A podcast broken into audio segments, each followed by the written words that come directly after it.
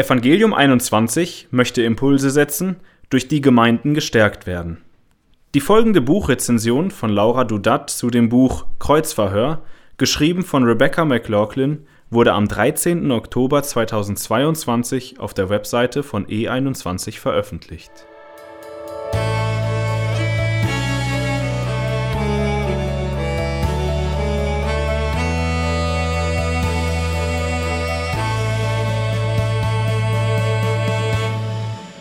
Wie kann man der Wissenschaft gegenüber nur so ignorant sein? Glaubst du auch an den Weihnachtsmann? Mein Kommilitone schaut mich bedauernd lächelnd an, während er sich sein Quinoa-Curry auf sein Tablett lädt. Soeben habe ich auf dem Weg in die Mensa im Gespräch erwähnt, dass ich glaube, was die Bibel über Jesus sagt. Ich will entgegnen, dass der Weihnachtsmann historisch nicht annähernd so gut belegt ist wie Jesus Christus, da folgt schon die nächste Unterstellung. Und homophob seid ihr doch auch, ich wünsche mir in diesem Moment schlagfertig zu sein und mein Gegenüber durch eine stichhaltige Argumentationskette davon abzuhalten, mich als naives Opfer einer konservativen Erziehung abzustempeln. Aber es ist schon zu spät. Ich ärgere mich über mein Unvermögen. Meine Schinkennudeln darf ich dank akademischer Toleranz trotzdem inmitten meiner Hörsaal-Bekanntschaften einnehmen. Ich kann mich an mehrere solcher Momente erinnern. Auf dem Schulhof, zu Studienzeiten unter guten Freunden. Hätte ich das Buch Kreuzverhör von Rebecca McLaughlin damals schon zur Hand gehabt, wäre ich sicher eloquenter gewesen und hätte mich bereitwilliger in apologetische Diskussionen geworfen. In zwölf Kapiteln gibt die Autorin überzeugende Antworten auf häufige Vorwürfe der säkularen Welt an den christlichen Glauben, wie etwa, ob er nicht zwangsläufig zu Gewalt führe oder sogar Sklaverei rechtfertige. Ihre Ausführungen wurden 2020 durch die Zeitschrift Christianity Today zum christlichen Buch des Jahres ernannt. Moralische Argumente gegen das Christentum Heute kommen die Anklagen der westlichen Skeptiker gegen Christen nicht zwingend aus einer Position der reinen Ablehnung des Gottesgedankens, sondern sie sind das Ergebnis echter moralischer Bedenken. Diesem Umstand begegnet Rebecca McLaughlin, indem sie den Leser zu Beginn der Kapitel an die Haltung der Skeptiker heranführt. Erzählungen persönlicher Schicksale, konfrontative Behauptungen, eigene Erfahrungen sowie erschütternde historische Fakten rechtfertigen hierbei die Fragen an den Glauben nachvollziehbar, ohne ihrem Wahrheitsanspruch nachzugeben in der darauffolgenden Darlegung der biblischen Sichtweise argumentiert McLaughlin keineswegs aus einer vorwurfsvollen Defensive heraus, sondern schreibt selbstbewusst und einfühlsam. Dabei vermeidet sie es auch nicht, sich den Folgefragen zu stellen, die sich jeweils aus den zwölf Kapiteln ergeben. Denn wer fragt, ob der christliche Glaube Frauen unterdrücke, fragt auch nach der Position des Christen zum Thema Abtreibung. So wird sie ihrem eigenen Anspruch gerecht, welcher selbstgefällige, vereinfachende Antworten meiden möchte.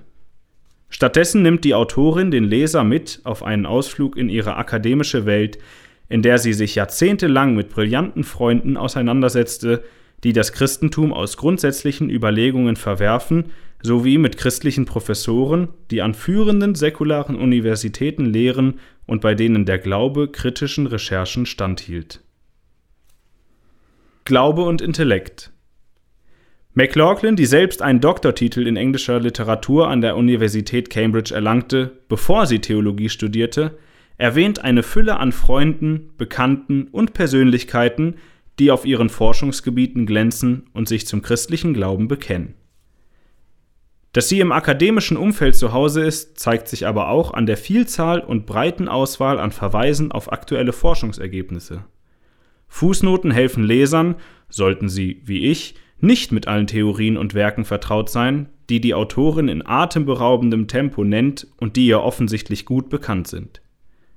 Durch ihre Vorgehensweise zeigt sich ihre Leidenschaft für das Zusammenspiel von Glaube und Wissenschaft. Auf ihrer persönlichen Webseite bekennt sie sich zum Wunsch, Teil einer Bewegung zu sein, die den christlichen Glauben als intellektuelle Strömung wiederentdeckt. Entscheidende Schwächen des säkularen Humanismus.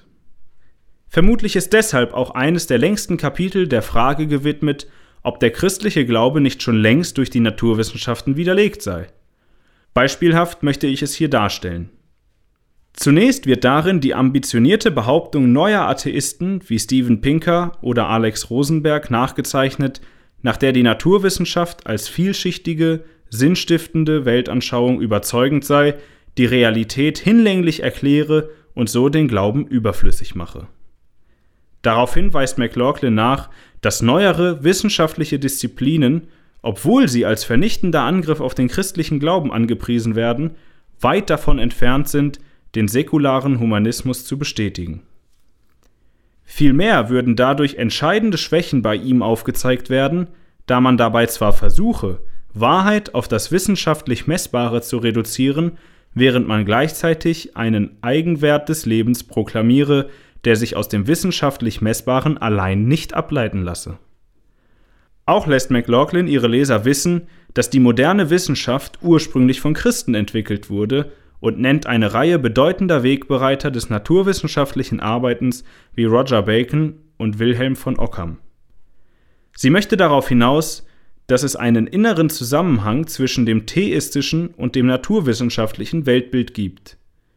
Dieser sei notwendig für menschliches Zusammenleben, denn, Zitat, um die Vorstellung von Güte, Fairness, Gerechtigkeit und viele mehr aufrechterhalten zu können, muss auch ein säkularer Humanist die Ansicht vertreten, dass Menschen moralische Wesen sind, die sich von anderen Primaten unterscheiden.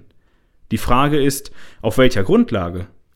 In letzter Instanz kann diese Antwort nicht naturwissenschaftlicher Art sein. Zitat Ende. Als Lösungsmöglichkeit stellt die Autorin die biblische Welt sich dar, die Menschen zum Ebenbild Gottes erklärt, die vor ihrem Schöpfer verantwortlich sind und deren Wert aufgrund dieser Ebenbildlichkeit nicht an äußerlich messbare Merkmale oder Fähigkeiten gebunden ist. Sie erklärt gegen Ende des Kapitels, Zitat, die Naturwissenschaft nimmt einen entscheidenden Platz in der modernen Gesellschaft ein. Aber wenn wir naturwissenschaftliche Wahrheiten über alle anderen Wahrheiten erheben und an der Überzeugung festhalten, dass eine wissenschaftliche Perspektive alle anderen Lesarten ausschließt, dann haben wir kein Fundament für Moral. Zitat Ende. Ihren eigenen Glauben versteckt Rebecca McLaughlin keinesfalls, sondern beschreibt ihn in jedem Kapitel, zum Beispiel im dritten, sehr authentisch. Zitat Ich persönlich bin davon überzeugt, dass Jesus der menschgewordene Gott ist, meine einzige Hoffnung im Leben oder Sterben. Dieser Glaube prägt mich zutiefst und ich habe viele Erfahrungen gemacht, die darauf hindeuten, dass er wahr ist. Zitat Ende. Fazit die Lektüre von Kreuzverhör ist jedem ausdrücklich ans Herz zu legen, der lernen möchte, seine christlichen Überzeugungen besser auszudrücken und zu verteidigen. Ich habe die Mischung aus mutiger, wissenschaftlicher Argumentation, persönlicher Erfahrung und Darlegung biblischer Weltsicht sehr genossen. Keineswegs schreibt Rebecca McLaughlin überheblich oder herablassend.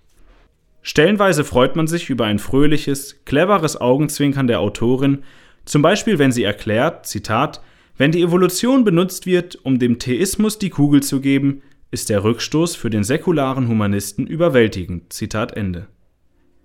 Ob man das Buch ohne vorangegangene Gespräche an Agnostiker, atheistische Freunde oder skeptische Kommilitonen in der Mensa weitergeben möchte, muss sicher gut abgewogen werden. Vielleicht würde durch die zahlreichen moralischen Argumente der Eindruck entstehen, es handle sich beim Christentum um eine rein moralische Bewegung, die mit diesem Buch verteidigt wird. Schließlich dürfen Christen trotz überzeugender apologetischer Argumente, wie sie dieses Buch liefert, keinen Anspruch auf moralische Überlegenheit erheben, wie die Autorin auf Seite 103 mahnt. Letztlich bedeutet Christsein doch, sein totales eigenes moralisches Versagen einzugestehen und sich auf die Gnade des einzigen wirklich guten Menschen, der je gelebt hat, zu verlassen. Vielen Dank, dass du diesen Beitrag von Evangelium 21 gehört hast. Weitere evangeliumszentrierte Ressourcen findest du auf unserer Internetseite www.evangelium21.net.